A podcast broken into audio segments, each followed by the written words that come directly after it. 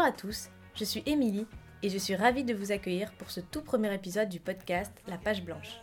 Dans La Page Blanche, j'invite des auteurs pour parler avec eux d'écriture, de leur processus créatif et de leur parcours en tant qu'écrivain. Mon objectif, c'est de raconter deux histoires, celle d'un auteur et de son roman, mais aussi de lever le voile sur un métier qui fait parfois rêver mais qui n'est pas sans cacher de nombreuses difficultés. Ensemble, on parle du cheminement de l'auteur, de livres, d'éditions, des joies et des doutes de l'écrivain, et j'espère ainsi partager avec vous autant d'idées de lecture qu'une bonne dose d'inspiration. Pour ce tout premier épisode de La Page Blanche, j'ai eu le grand plaisir et l'honneur de recevoir Chilico, l'auteur de La Somme de nos folies. La Somme de nos folies est un roman riche, flamboyant, poétique, qui brosse un très beau portrait de la Malaisie contemporaine. Mais derrière l'humour et la fantaisie, le roman aborde aussi des sujets délicats, comme la question du multiculturalisme ou de la corruption politique qui gangrène le pays. À l'image de son roman, Chilico, malaisienne d'origine chinoise, est une femme particulièrement inspirante, simple et drôle. Ensemble, on est revenu sur la jeunesse de ce premier roman, couronné du prix du premier roman étranger 2018, et du succès qui a entouré sa publication. On a parlé également du plaisir et de la joie d'écrire et de créer d'une manière générale, de l'inspiration, de la façon dont on peut surmonter facilement un blocage. Une belle vision de l'écriture que je suis ravie de vous partager. Petit disclaimer avant de passer à l'interview à proprement parler. Tout d'abord, cet épisode a été enregistré à l'hôtel où résidait Chilico durant son séjour à Paris. Il se peut donc que vous entendiez ça et là quelques bruits de fond lorsque d'autres clients vont et viennent dans le hall de l'immeuble. Cela ne gêne pas du tout la discussion, mais je préférais vous prévenir et m'excuser pour ces légers désagréments sonores. Ensuite, Chilico étant anglophone, j'ai transcrit puis traduit ses réponses afin de rendre l'émission accessible au plus grand nombre. Mais si ça vous intéresse, une version de la discussion sans doublage est disponible sur YouTube sur le compte de la page blanche. Bref, après cette très longue introduction, place maintenant à ma conversation avec Chilico. Bonjour Chilico, Euh, je vous remercie d'avoir accepté cette interview. Je suis vraiment ravie de pouvoir discuter avec vous de votre roman aujourd'hui. Euh, alors je ne sais pas si vous savez, mais votre roman est en ce moment même en lice pour le prix Bookstagram du roman étranger, qui est un prix organisé sur Instagram et qui récompense donc le meilleur roman étranger de l'année. Il est en compétition actuellement? Oui, oui, c'est ça, en ce moment même. Je ne le savais pas. Et la Somme de nos folies, d'ailleurs, a déjà reçu euh, ici un très beau prix qui est le prix du premier roman étranger, donc euh, déjà félicitations. Oui, je trouve que le traducteur Frédéric Grelier a fait un excellent travail. Alors je vais essayer un petit peu de résumer euh, votre roman, bien que ça ne soit pas facile parce qu'en fait il n'y a pas d'intrigue à proprement parler. Alors je dirais pour moi que c'est avant tout un portrait de la Malaisie à travers toute une galerie d'histoires, de personnages. Histoire qui se déroule à Lubok Sayong, qui est une petite ville de province euh, entourée de lacs, de montagnes. Le point de vue va alterner entre deux narrateurs, Aoyong, qui est un chinois d'âge moyen et qui dirige une conserverie de litchi, et Marianne, qui est une jeune orpheline de 11 ans. Marianne est adoptée par le troisième euh, personnage phare de l'histoire, qui est Bevi, une pétulante vieille femme avec un vrai caractère de cochon. Et comme ça, il y a beaucoup d'autres personnages secondaires et hauts en couleur qui gravitent autour d'eux, et c'est ce qui fait, selon moi, euh, l'une des grandes forces de ce roman. Est-ce que vous êtes d'accord avec euh, cette euh, description de votre roman? Oui, tout à fait. C'est très bien résumé. Alors maintenant, euh, on va pouvoir entrer un petit peu plus dans le vif du sujet parce que j'ai pas mal de questions euh, à vous poser sur la somme de nos folies. Et ensuite, dans un second temps, on parlera plus de l'écriture en elle-même et de la manière dont vous, vous vous définissez euh, en tant qu'écrivain. Donc ma première question va être vraiment très très simple. C'est quel a été euh, finalement le, le point de départ de la somme de nos folies? Quelle a été la première idée ou la première image qui vous est venue en tête euh, pour, euh, pour écrire cette histoire? Je pense que ça a été la crue. J'écrivais autour de l'idée de l'inondation. Il y avait déjà quelques-uns des personnages, Aoyong, Ismet, si vous vous souvenez d'Ismet. L'idée est partie d'une crue dans une petite ville. Puis j'ai développé à partir de ce point. Oui, donc en fait, c'est, euh, ça correspond euh, plus ou moins au tout premier chapitre du roman. Oui, ce passage de la crue est devenu le troisième ou le quatrième chapitre, je crois, quand le pont est construit. Alors moi, j'ai trouvé que votre roman compilait d'une part des histoires locales et d'autre part euh, nous donnait à voir différentes images de votre pays. Donc euh, comment avez-vous articulé ces deux aspects, c'est-à-dire euh, d'un côté parler d'histoires singulières et de l'autre donner une vision plus large et plus globale de la Malaisie? Je crois que les chroniques sont venues en premier. C'est une combinaison de plusieurs scénettes qui se déroulent dans un même lieu. Mais j'avais bien l'intention que Lubok Sayong soit représentatif de la Malaisie. C'est pourquoi la ville a beaucoup de caractéristiques du pays lui-même. Ainsi, je n'avais pas besoin de décrire le pays tout entier, ce qui m'a permis d'approfondir le récit. C'est l'élément clé. On pourrait croire, quand on lit La Somme de nos folies, qu'il s'agit plus ou moins euh, d'un recueil de nouvelles, euh, mais moi, je suis pas du tout d'accord avec, euh, avec ça, avec ce, terme de nouvelle. Pour moi, les histoires que vous écrivez s'apparentent davantage à des chroniques. En tout cas, il y a bel et bien un fil conducteur, voire même plusieurs fils conducteurs qui relient ensemble toutes les histoires. Donc, euh, qu'est-ce que vous pensez, vous, de cette opposition, qui d'ailleurs n'est peut-être pas du tout une opposition, entre roman et nouvelle Comment vous, vous avez pensé la structure de votre livre? Je pense qu'un autre lecteur peut tout à fait avoir une autre perception.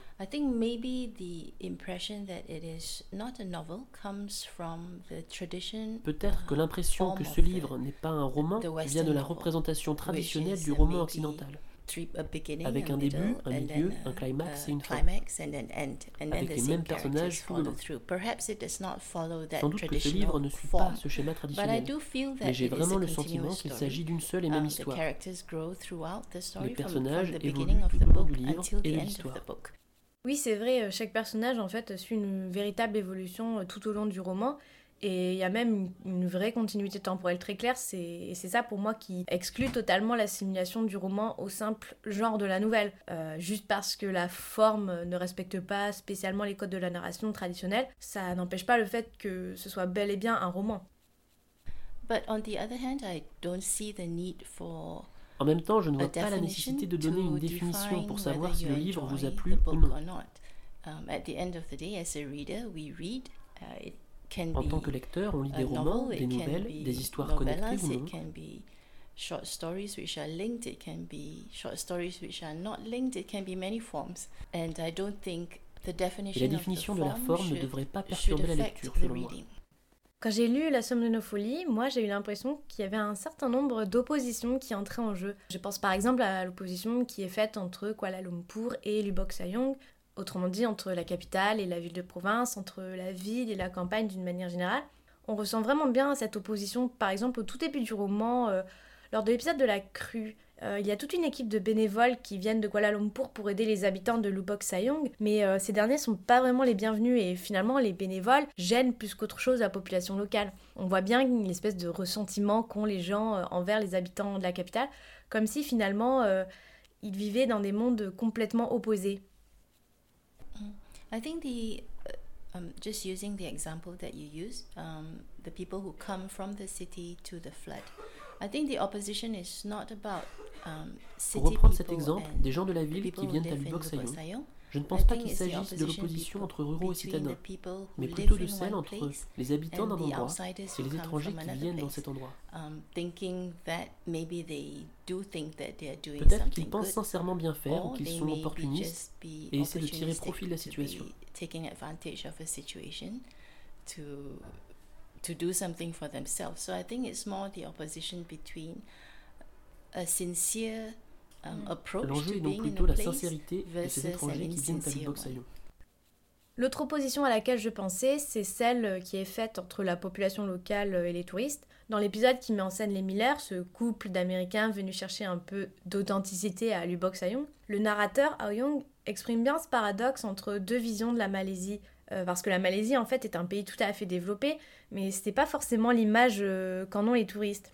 Et Aoyong dit quelque chose que je trouve vraiment intéressant, il dit qu'il pourrait très bien, avec ce couple de touristes, discuter de Facebook ou de la politique d'Obama, mais à la place, il accepte de poser pour prendre une photo avec eux. Il accepte en fait le rôle du parfait autochtone, qui n'est d'ailleurs pas, juste pour coller à l'image euh, que se font de lui les touristes, qui pourront ensuite montrer à tous leurs amis américains un exemple du malaisien rural euh, typique. Et je trouvais cette opposition vraiment intéressante. Euh, qu'est-ce que vous pouvez me dire de plus à ce propos? As a country, we do rely on tourists coming in to come for a visit for maybe a week or two. En Malaisie, on compte sur le flux des touristes qui viennent pour une, deux ou trois semaines. Western tourists. Perhaps if it's a first time coming to Asia, not just Malaysia, Peut-être que quand ces touristes viennent en Asie, et pas seulement en Malaisie, ils s'attendent à quelque chose d'exotique, de vraiment différent de chez eux. And as En tant qu'habitant d'un pays asiatique concerné par le marché touristique, il y a presque une injonction à donner aux étrangers une expérience qui doit sembler authentique.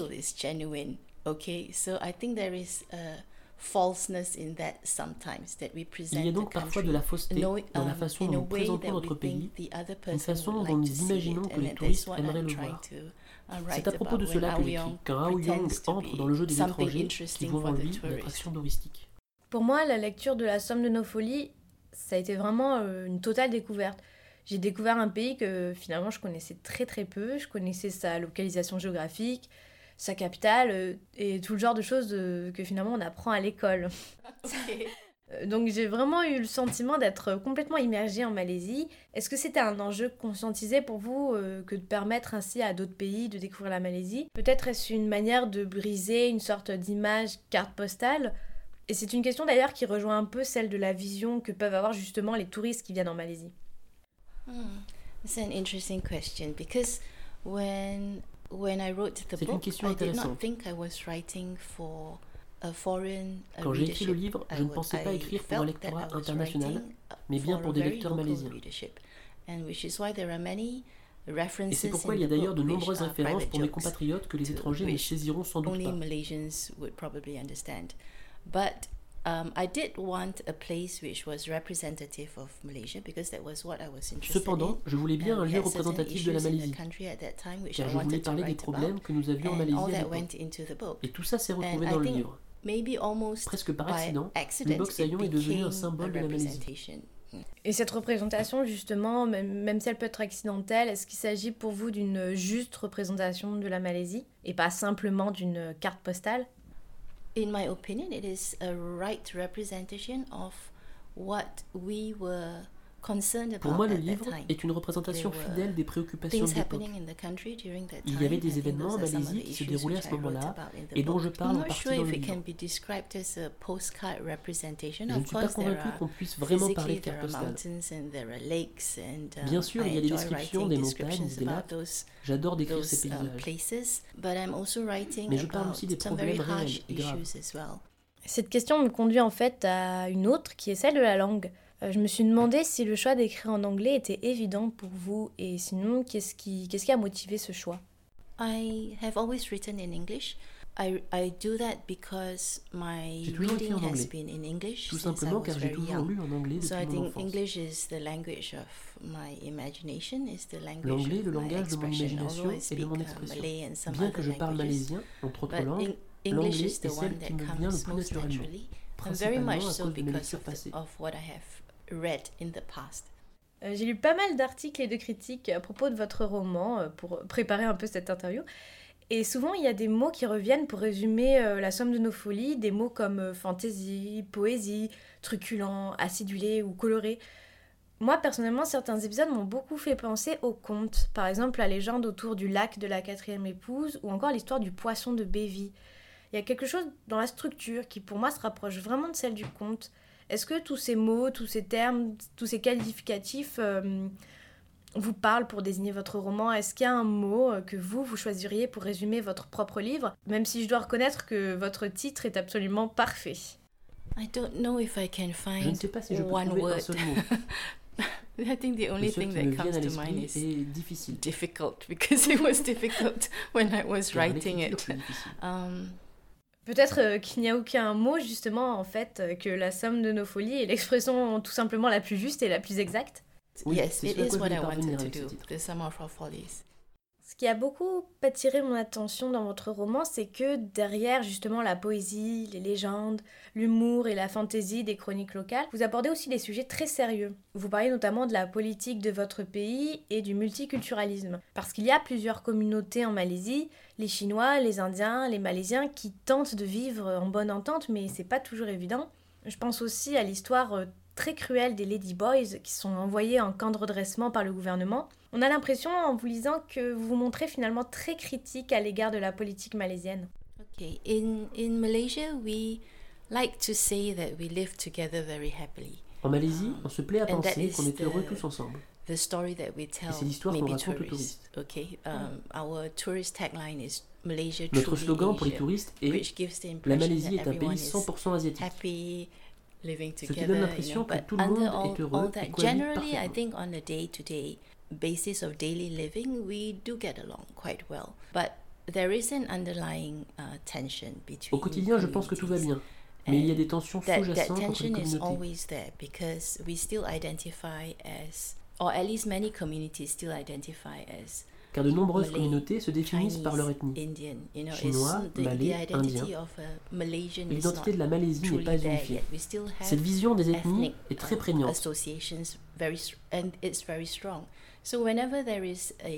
A a problem or, or, or a situation that is created, sometimes although it is not Ainsi parfois, en partant d'un problème qui n'a rien à voir avec la race, comme par exemple dans le livre, lorsque quelqu'un fait quelque chose de stupide, on le ramène à son identité ethnique, et ça en devient un problème racial.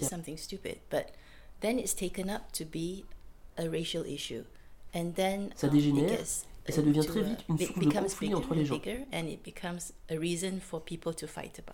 C'est quelque chose avec lequel nous devons apprendre à vivre et sur lequel nous devons nous améliorer et reconnaître que certains problèmes sont dus à des individus et non à leur couleur de peau. Et qu'en est-il de la politique? Parce qu'il y a beaucoup question de politique dans certains épisodes et les politiciens ont rarement une image très positive, par exemple lorsque certains d'entre eux achètent des voix auprès de la population locale en vue des élections. Political issue of buying votes is very real. Okay, and it has it has happened in L'achat de vote par les politiques est un problème réel. C'est arrivé plusieurs fois lors des élections précédentes. Uh, C'est un problème bien connu. Certaines personnes achètent des voix dans certaines régions avec de l'argent ou d'autres moyens. Nous avons vécu une période très sombre où il ne s'agissait pas seulement d'acheter des voix, mais de faire voter des étrangers sous une fausse identité false identities as well. And it is being gradually cleaned La dernière élection fut historique et a permis une alternance inédite depuis de nombreuses années. Uh, election last year.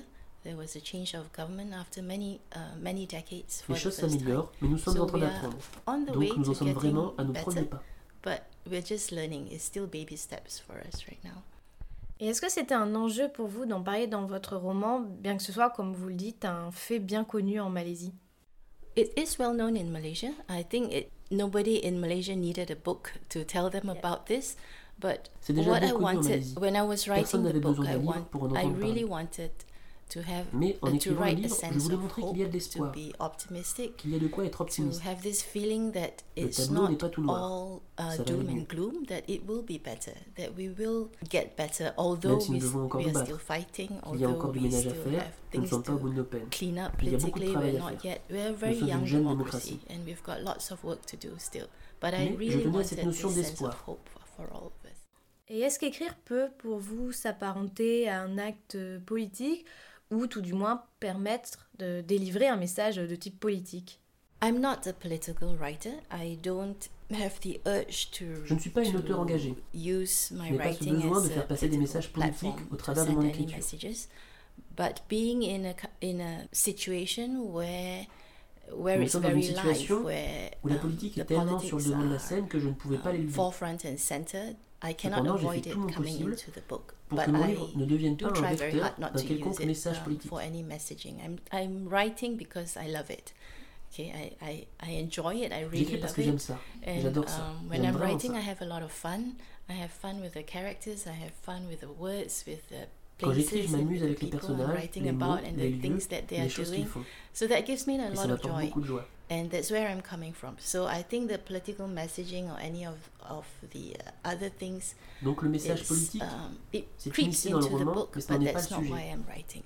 C'est parfait parce que cette question en fait euh, était une façon de glisser euh, doucement vers la seconde partie de la discussion où j'aimerais qu'on parle un peu plus de votre processus d'écriture. Donc pour commencer, très simplement, depuis quand est-ce que vous écrivez? Quel est votre parcours, votre histoire en tant qu'écrivain? I've been writing about not very long. I've been writing for about just over 10 years, I think, maybe 11 or 12 years. I started off writing um, because I was looking for Je cherchais un passe-temps pour m'exprimer.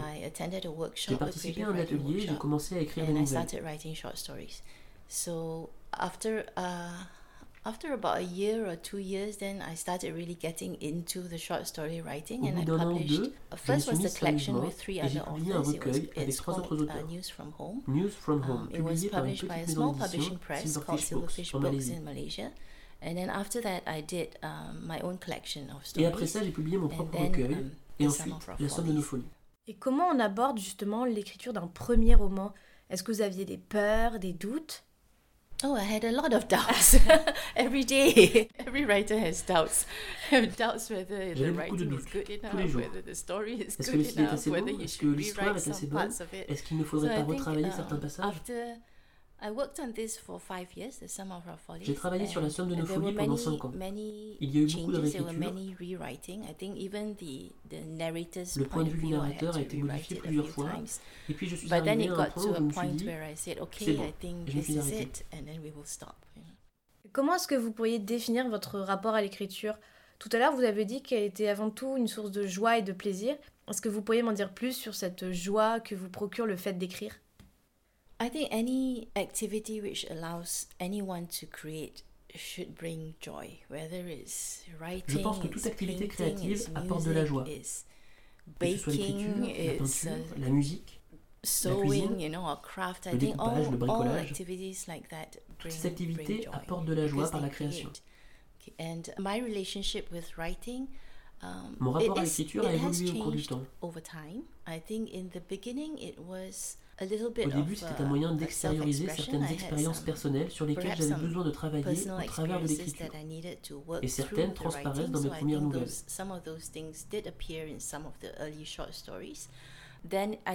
Ensuite, ça s'est transformé en un moyen de capter notre mode de vie.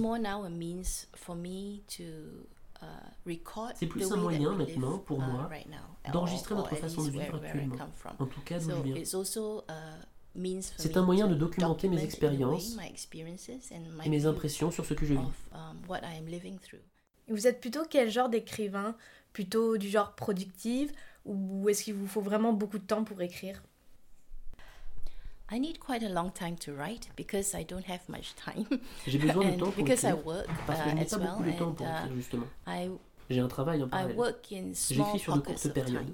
Because I don't have like a month or two months to sit down Je n'ai pas la possibilité d'écrire pendant un ou deux mois d'affilée. So it's, uh, a few hours Quelques heures par-ci, un week-end par-là, une heure le midi, deux heures le matin. C'est ma méthode. Two hours in the morning, you know, so it's small pockets of time. And yeah, that's how I do it. Donc pour vous, l'écriture, c'est avant tout un hobby.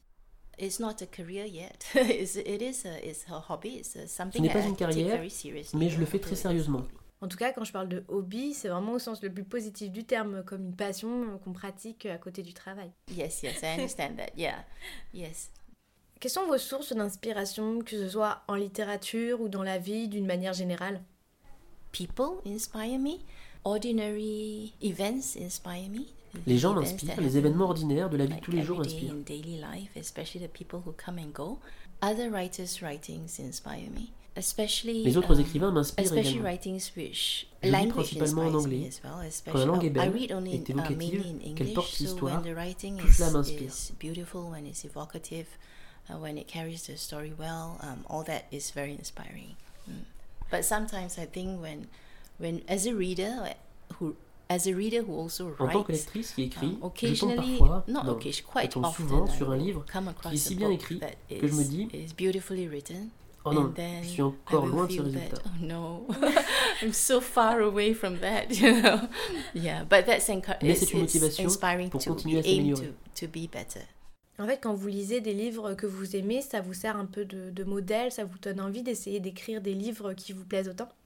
Um, yes, and I think I think for anyone who does any activity, whether it's writing or or playing golf or playing tennis, we all want to get we want to get better, and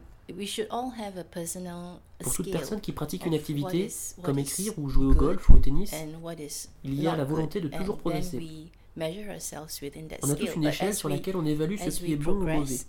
Mais cette échelle elle-même évolue lorsqu'on progresse, parce que ce qui est bien devient la référence de base, et on tend toujours à s'améliorer encore plus. est-ce qu'il vous arrive parfois d'être confronté à la page blanche? Et si oui, comment vous faites pour surmonter un blocage quand vous n'avez absolument aucune inspiration? Peut-être que d'ailleurs euh, c'est un problème qui ne se pose pas du tout pour vous et que vous êtes tout le temps inspiré. I think writers, at writer's block, I think sounds like when someone cannot write. Okay, but you can always le syndrome de la page blanche correspond à un moment où un écrivain n'arrive plus à écrire. Um, Et le processus d'écriture ne se résume pas à écrire au gré de l'inspiration. Il y a aussi la réécriture. Donc, quand je sens que je ne peux pas écrire quelque um, chose de neuf, je me concentre sur la réécriture et je reprends d'anciens travaux sur lesquels je travaille, et en général le problème finit par se régler lui-même. Donc en fait, vous n'arrêtez jamais d'écrire, vous écrivez simplement quelque chose d'autre, ou vous retravaillez votre écriture pour vous changer les idées et pour éviter le blocage. Mm. Comme je le disais, je fais de la réécriture ou je lis quelque chose, quelque chose de bon. Pour conclure euh, notre discussion, j'aimerais juste revenir quelques instants sur le prix que vous avez reçu ici en France, qui est, je le rappelle, le prix du premier roman étranger. Qu'est-ce que ça vous a fait de recevoir ce prix? Comment vous percevez cette reconnaissance? Votre roman a été donc traduit en français et a d'ailleurs bénéficié de l'excellente traduction de Frédéric Grelier, mais il vient aussi d'être euh, traduit en italien. Est-ce que c'était l'un de vos buts de toucher ainsi un lectorat international?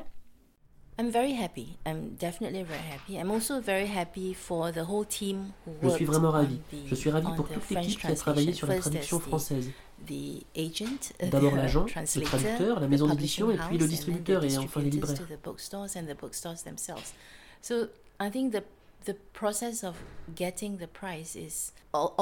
Le processus qui a abouti à l'obtention de ce prix, bien que ce soit mon nom sur le roman, implique beaucoup de monde et résulte d'un travail d'équipe. Donc je suis contente pour moi et pour toute l'équipe. C'est fantastique qu'un livre puisse étendre ainsi son lectorat à d'autres langues.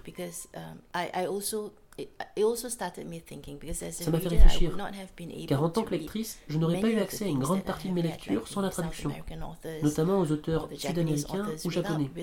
Donc que mon roman soit traduit signifie vraiment beaucoup pour moi. Merci beaucoup, Chiliko. C'est un vrai plaisir de discuter avec vous de la somme de nos folies et de vous avoir à mon micro pour le tout premier épisode du podcast. J'ai vraiment hâte de vous lire à nouveau et en attendant, je vous souhaite un très très bon séjour en France. Je viens de passer un très bon moment à l'instant. Thank you, Emily. Merci. Un immense merci à Chiliko d'avoir pris le temps de répondre à mes questions et aux éditions Zumba d'avoir permis cette belle rencontre. Si vous souhaitez m'écrire pour me poser des questions, discuter autour de l'épisode ou tout simplement pour me suggérer des invités pour le podcast, n'hésitez surtout pas à me contacter via Instagram sur le compte Émilie de Zélienne, comme ça se prononce. Si le podcast vous plaît, vous pouvez vous abonner pour ne rater aucun épisode. N'hésitez pas non plus à partager le podcast autour de vous ou sur les réseaux sociaux, c'est encore le meilleur moyen de le faire connaître. Merci à tous et à très vite pour un nouvel épisode de la page blanche.